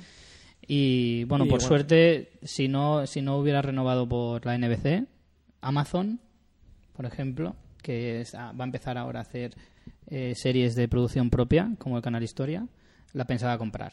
Así que por lo menos la habríamos tenido sí o sí. Eso es una ventaja. Y a mí, no sé, me gusta mucho eh, el personaje de Max Mikkelsen, que es el que hace de Es un Aníbal. crack. Es una Os bestia. tengo, os tengo que recordar que es, digamos, la musa de Nicolas Winding Ref, mi director favorito. Soy pesado, pero digamos que se, bueno, digamos que son de Dinamarca los dos, entonces digamos que han empezado, digamos, su carrera casi casi juntitos. Sí, sí, sí. Yo el otro día Bueno, este estaba- lleva, ¿eh? Este lleva unos cuantos años. Sí, sí, pero quiero decir, su- la primera película de Nicolas Winding Ref, que es Pusher, un abismo, un abismo, un paseo por el abismo, sale él en plan súper joven, pero joven, joven, con 20 y muy pocos. Hombre, yo creo que es un actorazo. Yo hace poquito estaba mi padre viendo Casino Royale y de esto que te sientas y acabas viéndole, digo, ostras, Buah. que, te- que es el malo, ¿no? Y yo, lo que pasa es que yo solo veía a Aníbal. Era como tenía tanto mono y yo, jo, Aníbal otra vez, por favor. Hostia, acabo de ver que el, este, el Matt Mikkelsen, sale en una película española, en Torremolino 73. Casi res. De Pablo Berger es el director de Blancanieves. Sí, sí, sí. Qué cosas, qué, qué pequeño es el mundo. Desde luego. Y bueno, no hay fecha de estreno todavía para Aníbal, pero es eso, será supongo que en la mid-season. Ya, ya Sí, yo creo que tirará para enero por ahí, porque es cuando se estrenó la primera. Claro, seguramente. Bueno, y Pasamos- desta- destacar esta serie también la dirección artística que es es- Ah, bueno, sí, sí. espléndida. Bueno, la realización, espléndida. todo, es que es, Alucinante. es Sí, una pero la dirección 10. Incluso la música. Incluso la música, te diría. Pero es que los colores con encima con la presentación de la comida, que digamos que estamos Sí, hablando de, de- chulo. de- de partes de cuerpo humano. Sí, sí, Y sí. te apetecen. Es increíble. Yo me quedo con, con cómo dicen los títulos de los capítulos al principio. Dicen eh, Oh, platos en francés, Sí. pero con una voz Inquietante. que, te, que es De que perfume, solo de ya, perfume. Ya empiezas... No, no, claro, es una voz súper, súper grave que tiene que estar mm, tocada o algo Sí. digitalmente porque eso es imposible que alguien tenga esa voz, porque es que no podías ni ir a comprar el pan. Te lo juro. Y ya solo con el oír el nombre del capítulo en francés y con esa voz tan perturbadora, ya, te- es que empiezas el capítulo en plan, ay madre, ¿qué va a pasar? Bueno, yo la única crítica que tengo que hacer es que mal corta el jamón Aníbal, por favor. Hay una escena en que corta jamón que dice, no le podían haber mandado a alguien que le asesorara. Bueno, el mismo asesor culinario es, es un español, pues chico. José Andrés. No le hizo- el cocinero José Andrés de la televisión española. Sí, sí. Pues la escena en que corta el jamón, claro, te lo ves ahí Aníbal con, con ese porte que tiene, todo trajeado, con su super nivel de, ¿cómo entiendo?, de vinos y... ¿Cómo corta el jamón? Y dices, por favor, que lo corto yo hasta mejor, aunque mi padre no sé si estaría de acuerdo. No, pero comparado con Aníbal, seguro, o sea, muy mal. Ese es el único punto negativo. Teniendo en cuenta de que los americanos, la inmensa mayoría, creen que España está debajo de México, yo creo que lo del jamón ni les preocupa. Ya, es secundario. En fin. Eh, venga, vamos con otra. Vikings. Vikings. A ver, Vikings. Para mí, digamos que es un intento. No, no llega a ser. Digamos, como Mm. con el boom de, de Juego de Tronos, vamos a lanzarnos al medievo, digamos. estoy de acuerdo. Estoy muy de acuerdo. Y entonces es como un intento de Juego de Tronos, pero sin la menor profundidad que tiene Juego de Tronos, ni con la carisma de los personajes, ni con los diálogos. Digamos que sí, tiene una dirección artística eh, genial, o sea, eso, digamos, no le puedes criticar nada, pero los personajes son como de una serie menor. Sí, Son un poquito planos. Eso Sí. para mí es lo que le falta. Está más cerca de Merlín. Joder. Está más cerca de Merlín que de Juego de Tronos, por decirlo de alguna manera. Hombre, yo también tengo que decir que es la primera... Bueno, no, no sé si es la primera... de la primera serie de ficción del canal Historia. Pero sí. no es la Biblia, porque también el canal de historia Pero está eso un es, poquito mi- en plan... es miniserie y eso es, eso es aparte, creo. Bueno. No, no cuenta como... La Ah, Biblia bueno, siempre esta- es aparte. Os digo, sí, eso es verdad. También Os digo que la venden como eso, ¿eh? Vikings la venden como la primera serie de ficción de Bueno, pues siendo la primera o de las primeras, creo que es bastante notable. O sea, Sí, sí. está muy bien. Para mí sí. La historia Yo me le gusta. pongo un bien. Lo que le han criticado Un- un- mucho es que no tiene el menos. rollo, a lo mejor, aventura, tal, batallas. Creo que es mucho más intimista de lo que te venden en el tráiler. Es mucho más de cómo viven ellos, sus tradiciones, su tal. Que hay gente que eso no le gusta nada. En plan, ¿eh? yo que me da igual ahí sus dioses. Pues, pues a mí precisamente es lo que me, me gusta de esa serie y porque tenga el sello del canal Historia, que es como que te lo crees un poco más. Y es una una época y una cultura que a lo mejor no ha sido muy explotada y sí que me resulta interesante y yo por eso la recomendaría. ¿Que podría mejorar? Sí. ¿Que los personajes son un poco planos? Sí. Aún así creo que va increciendo la serie. Creo que los últimos episodios mm, donde ves los ritos estos que hacían en Uppsala, dices, ahora estoy viendo los vikingos. Hostia, Uppsala, es una de las ciudades en las que transcurre Millennium, la saga que me llamó mucho la atención. Sí. Es Me una de las ciudades principales. Yo estoy de acuerdo totalmente con, con María en, en el intento de, de contar algo más, que no simplemente, digamos, acción, pero yo creo que no lo sabe hacer. Digamos que... Exacto, estoy de acuerdo. Yo creo que es en plan, eh, vale, quiero contar estas, digamos, estas costumbres, de esta diferencia, que también con el personaje de, del monje está muy bien, Sí. porque es como que, digamos, Sí, hace es la visión del, sí. del, del extranjero. Pero no lo sabe hacer porque los diálogos son muy, eh, digamos, no pretenciosos, pero como que quieren llegar demasiado, quieren como punzar demasiado. Y no son como diálogos en que tú los sueltas y te das información, como más todo, como dice María, intimista y como más natural, y como que quieren hacer diálogos de serie que no es. Es que si tú quieres meter diálogos muy así como impactantes, por decirlo de alguna Claro. manera, pero el personaje es plano, no Sí. te cuadra, es como que te está que no te cuadran esas palabras saliendo de boca de un personaje que no me has desarrollado prácticamente nada. Porque, por ejemplo, el personaje del hermano del protagonista, que no me recuerdo... Rolo, Rolo. Rolo. Rolo es también de estos en plan, qué malo soy y qué envidia tengo y tengo envidia desde el minuto uno y mira qué Sí, cara de envidia pongo y cómo frunzo el ceño. Sí, tiene O pinta sea, que la evolución de los personajes va a ser nula. Ya lo he entendido, gracias. Claro. Además es que Rolo, por ejemplo, es un personaje que no está nada definido. En el sentido No, no, de, está- ahora te odio, pero te salvo el culo. No, yo creo que al Luego no contrario, sé qué. está excesivamente definido en plan que se note mucho que tengo envidia, que se note, que se note, que se note. No lo has Mm, yo no lo veo así. Yo no lo veo así. Yo veo que es un personaje en el que no saben muy bien dónde ponerlo y que juegan, van un poco a ciegas. Van a- le va a pasar al final como, como perdidos, que ya no sabes si Jack es Sawyer, si Sawyer es Jack. Claro. Sí, sí, En plan, pero, pero ¿quién era el De protagonista formas, aquí? a mí de esta serie una- lo que más me llama la atención es una cosa, y es que tiene cero épica. Cero. Sí. O sea, evidentemente la comparación con, con Juego de Tronos siempre va a salir perdiendo. Eso está clarísimo. Pero es que no entiendo por qué se intenta comparar. Yo no creo que sea Hombre, pues tú comparable. estás hablando de dos series eh, medievales, pues la comparación es inevitable. Pero es que yo creo que el principal problema que tiene es esa, que es que tiene cero épica. Es que no hay ningún capítulo que te sobrecoja, no hay ningún momento y, y- y en la historia hay momentos para ello. Pero no lo, no lo saben em, em, no lo saben mostrar de la manera correcta, yo creo. Entonces, yo creo que sí, es una serie de quiero y no llego, y que a lo mejor habría que darle un poquito más de, de tiempo. Yo la segunda a mí no me ha convencido la primera temporada, pero la segunda le daré una oportunidad y si en la segunda no me convences, ahí te quedas, machote. Hmm. Yo sí que la voy a seguir, por lo menos la segunda, seguro. Luego Oye, ya veremos. Oye, ¿y nos parece la, la careta? La careta de Vikings, ¿nos parece como un videoclip de un grupo de rock de los 90? Así como con muchos cuervos, muy oscura, con olas. Ay, a mí me gusta. Y con fuego. Y la música me gusta mucho. La, música, es, bu- guay, la la música verdad. es bonita, pero como que no le pega a las imágenes, no sé, no... No sé, yo como que hubiese enseñado algo más de ellos, no sé, no, no tan metafórica a lo mejor, no sé. Sí. A es mí como, una- como que son muy conscientes de que las caretas ahora son muy importantes y la han querido hacer, pero está un poco un como lo de los diálogos. Está como estaría bien, pero te falta una base para hacer eso tan trascendente. A mí hay una cosa que me llama también la atención de la serie, sobre todo, y es que yo no empatizo con ninguno de los personajes. Con ninguno. Como mucho el monje, si me apuras. Sí, el monje está, está bien. Pero a mí el, protagonista Sí, pero... no, no lo veo. No, no, no me identifico con él. ¿No se había dado cuenta que parece que esté comiendo limones siempre? Así como...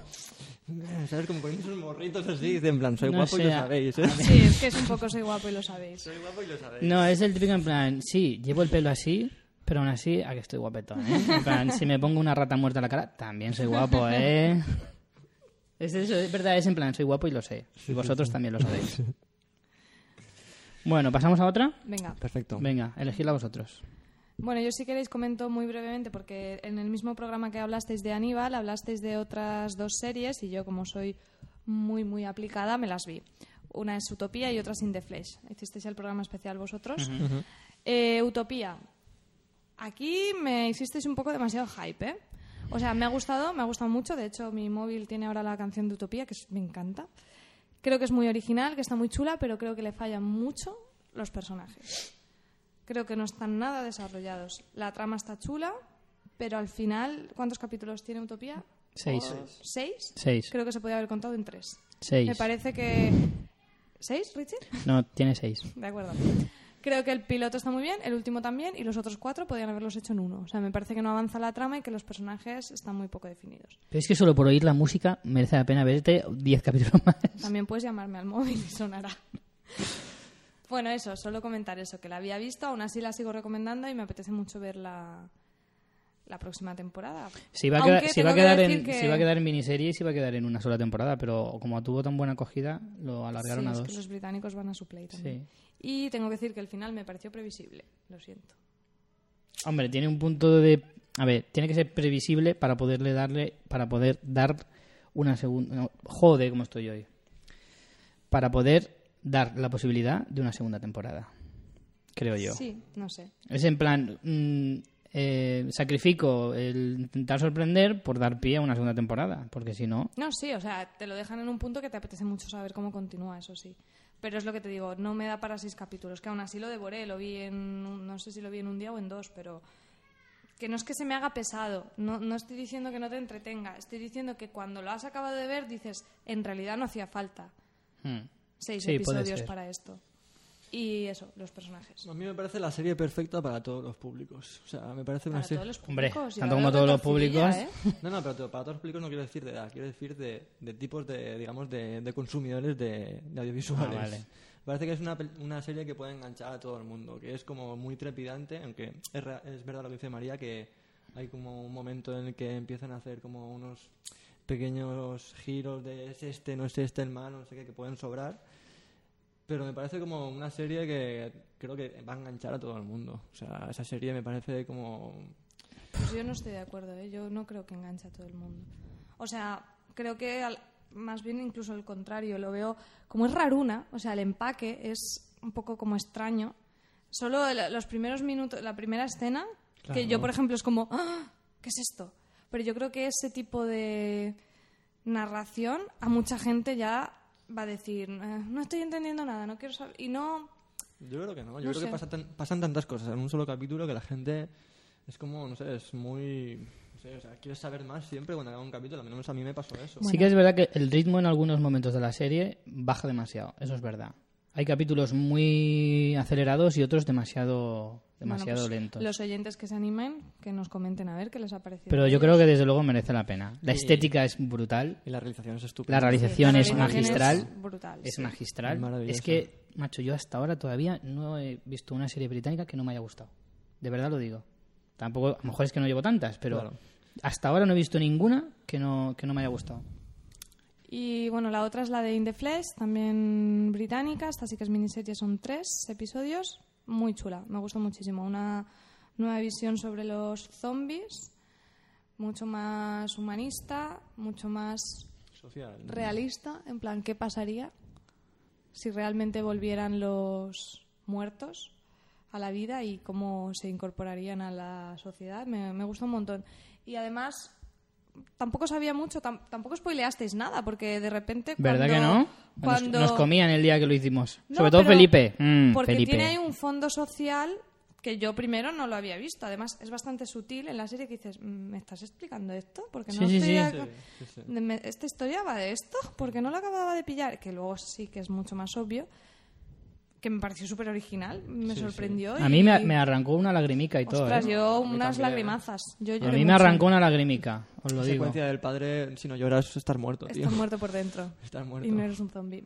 Yo Sí, creo sí, que sí. es una. Vale muchísimo la pena y creo que trata muchos temas. Mira, justo lo que estaba diciendo de Elysium, que quiere tratar Mm. muchas cosas y al final se queda en nada. Aquí creo que habla de muchas cosas Y muy bien. y muy bien de todas. Pero es muy concreta. O sea, de lo que habla va directa, no, no te empieza ahí a comer la oreja y en plan muy trascendental, no, va directamente. No, no se anda con rodeos Esta y eso es lo que, que me no os gusta. la podéis perder porque además se ve en una tarde y. Bueno, chapó, o sea, un 10. Yo creo que es, es más sencilla, no tiene una realización a lo mejor tan exquisita como, como Utopía, por ejemplo, Claro, sí. pero es, eh, no sé, Pero es una serie humilde. Yo la veo una serie humilde, porque tiene, además, no, no necesita mayor, más que maquillaje, no tampoco es para nada pretenciosa. A mí ¿Y me qué gusta más? mucho. ¿Seguimos con zombies o con británicos? Porque tengo para los dos lados. Venga, sigue con los zombies, va. Bueno, pues la otra serie que he visto que estaba yo muy de zombies eh, era Les Revenants, no sé pronunciarlo, Les Revenants. Eh, ¿Esa es una serie francesa del Canal Plus. No, te he dicho, ¿por zombies o por británicos? Es verdad. por zombies. Tengo una francesa del Canal Plus, producción propia de Canal Plus Francia. Eh, no son zombies exactamente, son muertos que vuelven a la vida, pero no están en plan zombie ni en plan nada. O sea, comen, mean, cagan y todo. Lo que pasa es que de repente vuelven todos los los que es que no sé exactamente, creo que es no los que murieron en un mismo momento. No sé, porque hay gente como de que han muerto unos que a lo mejor murieron hace tres años, otro que murió hace diez. Entonces es muy raro porque vuelven y bueno, tampoco quiero hacer mucho spoiler, ¿no? Pero es que, uy, es que me, me he contenido una cosa que es muy chula cuando la descubres. Entonces se centra en varios de estos que vuelven, en cuatro o cinco. Mm, No nos está quedando muy claro, no, ¿eh? son capítulos muy centrados en un personaje Mm. de ese muerto. Entonces tú ves a ese muerto, cómo vuelve, cómo está la vida que él dejó, que claro, también hace mucho el cuándo hace que murió. Uno es lo mismo uno que murió hace dos Claro. años que uno que murió hace una hora que uno que murió hace 15. Eso y volver a ver cómo poco- tu vida ha cambiado, la gente que te has dejado ha seguido, tiene un punto chungo. Mm. Lo que pasa es que creo que está muy desaprovechado, creo que los personajes no acaban de desarrollarse, hay una niña irritante a la que quiero matar, en plan, muérete otra vez. Y Ha faltado un puta y al final. sí, pese a que es pelirroja, Richie, también eso te gustará. Vaya. Eso también hay una pelirroja ahí que te va a En gustar. Indeflex también hay una pelirroja. Pues siempre son puntos. Tu país es Gran Bretaña, chaval. Yo cuando estuve en Irlanda no quería volverme. Y, y luego sí que es verdad que el final se va muy, muy a la ciencia ficción. Mm, no sé, no me gustó. ¿Cuántos capítulos son? Mm, te he pillado. ¿Ocho? ¿Ocho por ahí? ¿Ocho, diez? Ahora te lo digo. No más de 10, ¿Y ¿no? qué duran? Es una- un drama, no sé si duran 45 o 50. Ujú. Yo creo que es interesante, pero es un quiero y no puedo. Mm, Si os mola el rollo y queréis ver algo diferente, pues sí, pero sí que es bastante coja. Y el final te quedas como, ¿qué me estás contando? Y es como que te decepciona, tiene- quieres saber un poco, vale, ¿y ahora por dónde van a ir? Pero a lo mejor te quedas como, "Pff, pues, pues que te den, ¿sabes? No me interesa nada por dónde vas. Pero bueno, Le Revenant. Por lo menos, si queréis ver cosillas diferentes, pues serie francesa. A nivel de realización, calidad, mm, está muy bien. Podéis probar a ver algunos capitulillos, a ver qué os parecen. A mí me llama la atención, la verdad. Y la tengo ahí pendiente. Además, por la curiosidad de ver una serie francesa también. Claro. A ver qué tal. Venga, pasamos a... Venga, True Blood. Una ya veterana. True Blood, sexta temporada. Aquí, o sea, como dije en Twitter, Tela, ¿eh? esta tienes que verla con birras y amigos. O sea, es un despropósito absoluto. O con drogas, directamente. Sí, no sé, yo es que esta serie cuando empezó me, me gustaba muchísimo y me lo pasaba muy bien y ahora ya es como de risas. La mayoría que empezó a ver esta serie, yo te lo juro, he oído ya más de uno decírmelo. En plan, vi la primera temporada y dije, buah, no veo más. La primera está muy bien, pero luego ya va decayendo y Es va decayendo y va decayendo. Todos son algo y es como yo quería una serie de vampiros. Entiendo hasta que me metas hombres lobo porque es un- una Un lucha binomio, un clásica. binomio ahí. Vale, pero ya todos son algo. Tenemos brujos, hadas, mm, Hombres pantera. panteras. Venga, va, por favor, o sea. Ahí no. solo faltaba Ronald McDonald saliendo por ahí en plan, eh, que tengo poderes, tiro hamburguesas por el culo o algo así. O sea, Sí, es sí, que... la, la que te comes tú, Richie. Sí, exacto. Bueno, yo y más de uno, ¿eh? A ver si ahora resulta que... tú, vas a aquí los sanos. Claro. tú mantienes a McDonald's ahora. No, te jode, ahora aquí todos veganos. Venga, hombre. Pues. Pues mira, sí, en este plan es el que hay que ver True Blood. Yo ya Sí, la sí. veo porque dices, venga, pero es. Mira, yo la estoy viendo en castellano porque ya en inglés ya sí que es en plan, buah, mátame pues, camión. Pues yo todo lo contrario. Si encima la veo doblada, digo, mira. Es que do- doblar a Lafayette es como para morir, digamos. Buah. Lafayette. El Lafayette. Y bueno, así como cosa, pues que el Eric sigue estando muy bueno, que en el último capítulo salen pelotas, pues siempre está bien saberlo. Y... Yo la única cosa buena que veo es que ahora hay más tías buenas. Porque es al verdad. principio de la serie... No, al principio no, había... porque Era muy de tíos. Al principio, Suki a mí nunca me ha dicho gran cosa. Tara tiene más espalda que, que Eric, probablemente.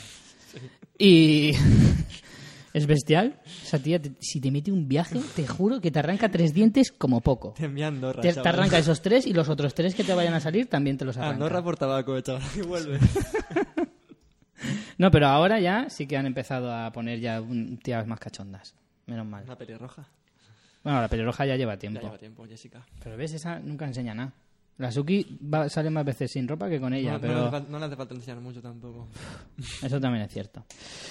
Bueno, en fin, True Blood lo que pasa es que, Hombre, ya si has llegado a este punto, pues la sigues Ya. viendo, así, pues te la pones bueno, de fondo. por suerte la séptima será la última. Ya en plan, venga, por favor, no nos tortures más. Y en Luego, fin. aparte, encima, la historia de esta temporada no era mala, porque Hombre, es mejor que muchas de las otras sí, temporadas. la anterior era una locura y aquí tenía un rollo de un poco intentando, yo creo, volver a los inicios de eh, guerra humanos zo- eh, zombies. Digo, uh, ¿cómo estoy yo ya? Mira, le falta Eh, zombies a la serie. Sí, pues seguro que para la próxima. No, único. pero el típico en plan, los humanos queremos controlar a los vampiros y volviendo un poco a ese origen, eso está bien y tienen un punto de un paralelismo histórico, tampoco sin decir mucho más, que era un punto interesante, pero luego no... Aparte que no lo resuelven, en el final te quedas como diciendo, ¿qué me estás contando? O sea, el último episodio es como, ¿esto es el final de temporada? ¿Qué, qué, ¿Qué me vas a contar ahora? No sé. Es como. Yo creo que lo escriben ya los guiones en plan random total. Cogen párrafos así aleatorios y no sé, o tienen monos tecleando. No tiene ningún sentido nada. No, ya hay, hay personajes que ya que no eran, o sea, son total, son no tienen nada que ver como con lo que cuando empezó la serie. Así como Suki sigue siendo más o menos la misma, yo la veo más o menos igual. Pero Eh, hay muchos Belclair, ¿qué me personajes que han cambiado una barbaridad. Sam también sigue más o menos igual, pero eh, personajes como Tara ya es como un mueble prácticamente. Eh, Lafayette, Lafayette es en plan, bueno, sigo sí, tengo que tal, cobrar, pero- ¿sabes? O sea, no sé, al Sid, por ejemplo, que empezó como un santurrón, ahora es tonto del culo. insufrible. Y es una trama que no interesa para nada. Para la nada. de Sam y al Sid es como llenando minutos de forma que, que además mm, su trama de toda la temporada se resume en una frase. Es como niña para arriba, niña para abajo. Fin de la Es que trama. además es una serie que lo que tenía de bueno al principio ahora se le ha vuelto en su contra. Y es que antes cuando tenías cuando tienes muchos personajes puedes darle bastante vida a la serie con muchas historias entrelazadas y, da- y cuando unas cuando a lo mejor una historia te flojea la puedes compensar con otra y ahora no. Ahora hay una o dos buenas y las demás son un petardo. Tienen muchas, no pueden, no pueden abarcar. Son muchísimos personajes, tío. Ya... No sé si una o dos buenas incluso sería ser. Y tendrían que empezar a cargarse protagonistas. Hay algunos que llevan ahí demasiado tiempo y que empe- joder, cárgate alguno ya. Sí, sí. Totalmente. que mu- Cárgate a que mu- Suki. Que mueran todos ya. Bueno, En fin, pasemos. Bueno, la careta, la Eh, careta sigue siendo estupenda, eso sí. Eso sí es cierto. y la musiquita. Que pensábamos que la, que la iban a cambiar, ¿Por qué? que lo dijimos en un Sí, programa. es verdad, dijimos que iban a cambiar la música Sí. y no. Eh, no. dijimos que, vamos- que pensaban cambiar la música o la cabecera en esta última temporada y al final no, lo cual nos alegramos. Bien hecho. Venga, y nos faltan dos. Sí. Dates. Dates, esta otra serie británica, como decía antes, muy recomendable, muy chula. Es una serie que, bueno, como su título nos dice, va sobre citas. Citas pues que podrían ser a través de una web tipo Británica también, ¿eh? británica, sí.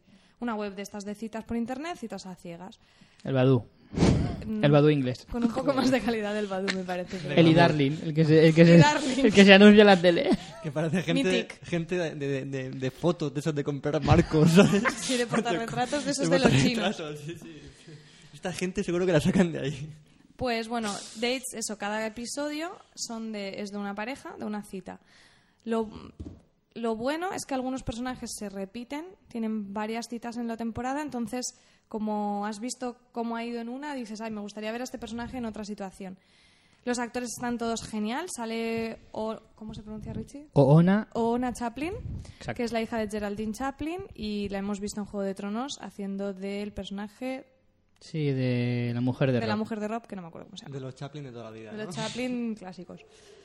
Y esta tía es una crack. O sea, me parece que tiene más encanto. No, puedes, no le puede salir por los poros más encanto a esta mujer. Y es una serie... Es eh, guapa, la mamona. Es española, ¿eh? Nacida en Madrid. Que lo, que lo busqué. que lo busqué por si la, por si la encontrabas o quedabas Sí, ella pues si me la encontraba un día ahí por la, por la, la Puerta del Sol o algo. Tomando un- unos churros. Una, ¿Cómo era? Eh, a cap, ¿cómo era? A relaxing cap, café con leche.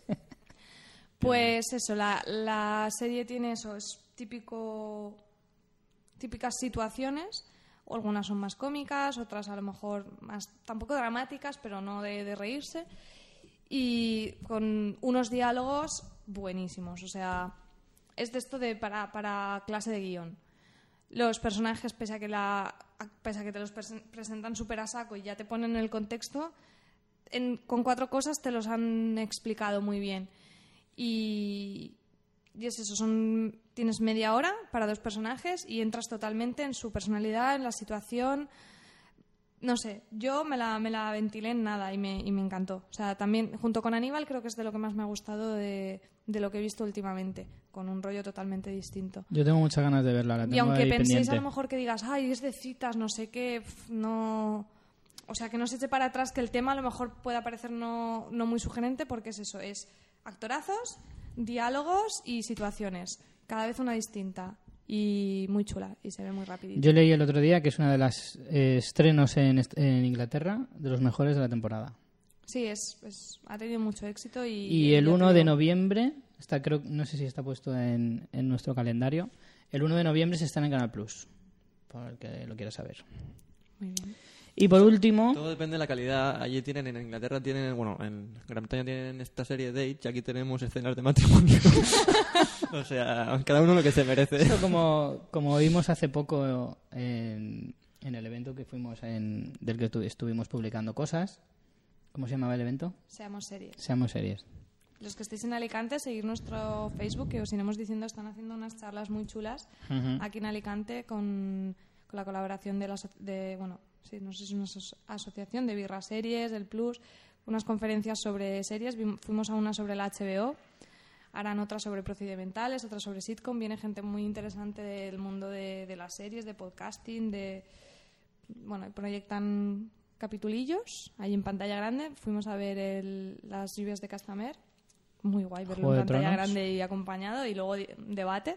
Así que estar atentos a nuestro Facebook porque os diremos cuándo son los próximos por si queréis veniros. Mm. Muy, muy interesante. Sí, Pues muy decía esto porque hoy, el, el otro día cuando fuimos, oí una cosa de uno de los, de los contertulios que me hizo gracia y es que a veces parece increíble que Inglaterra y España, a nivel de series y televisión y tal, vivamos en el mismo continente.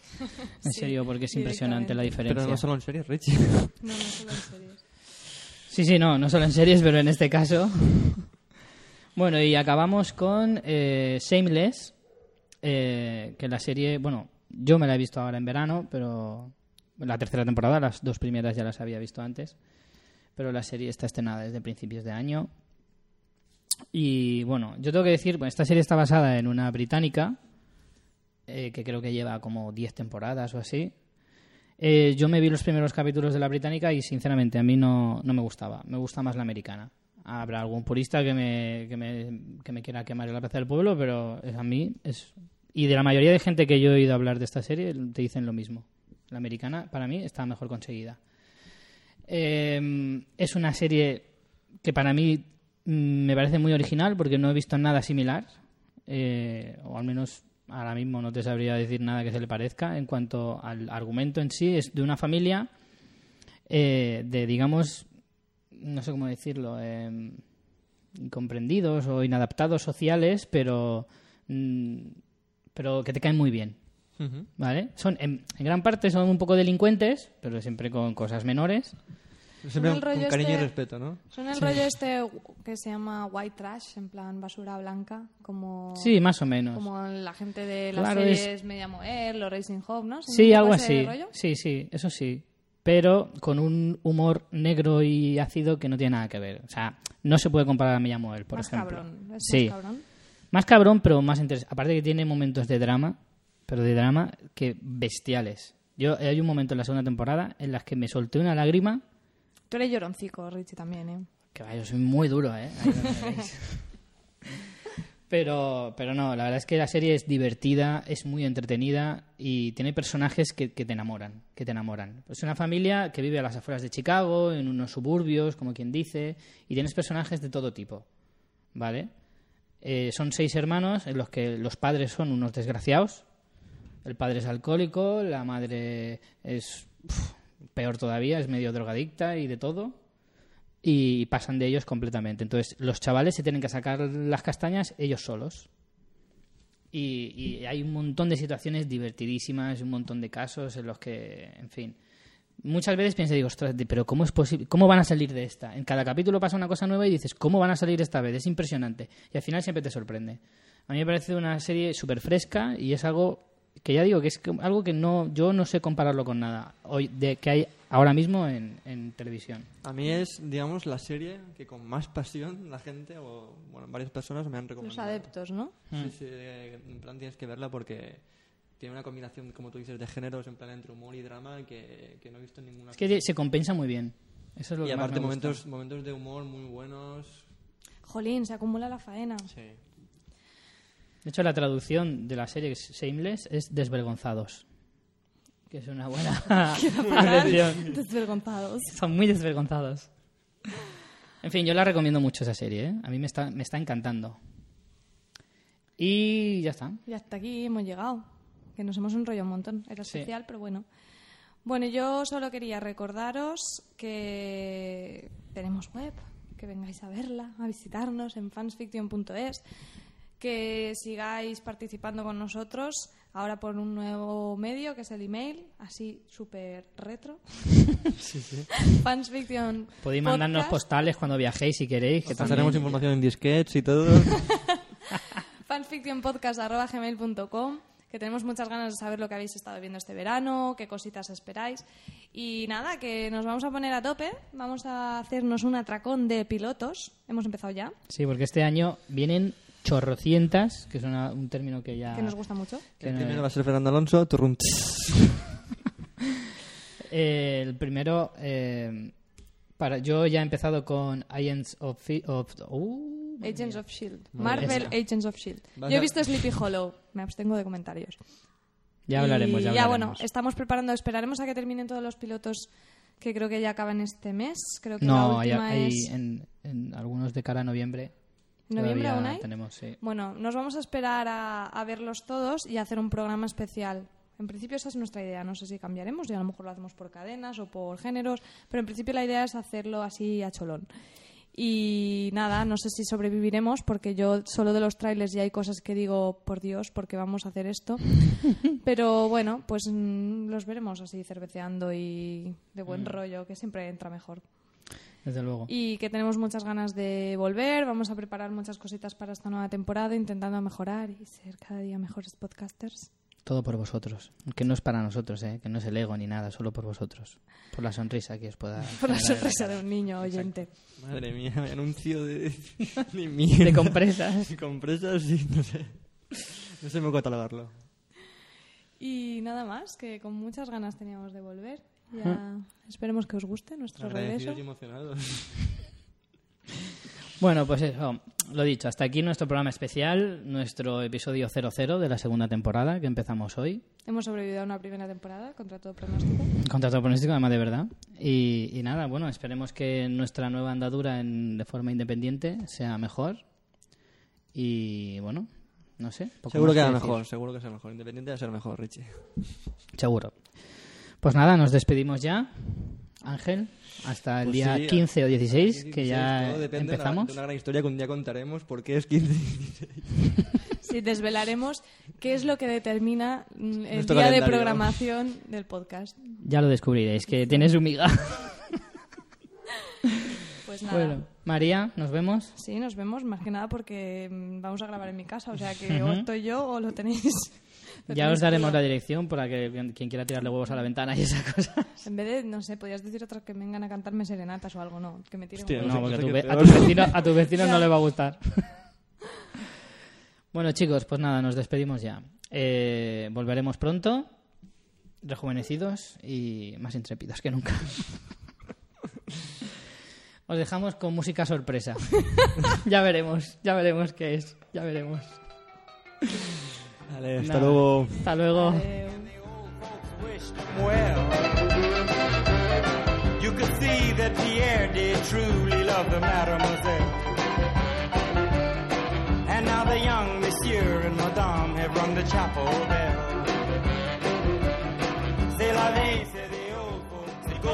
Ay, se me olvidaba, como siempre.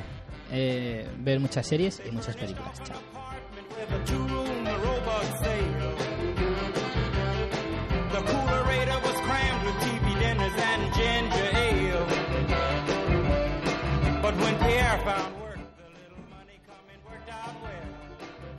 ¿Qué hacéis?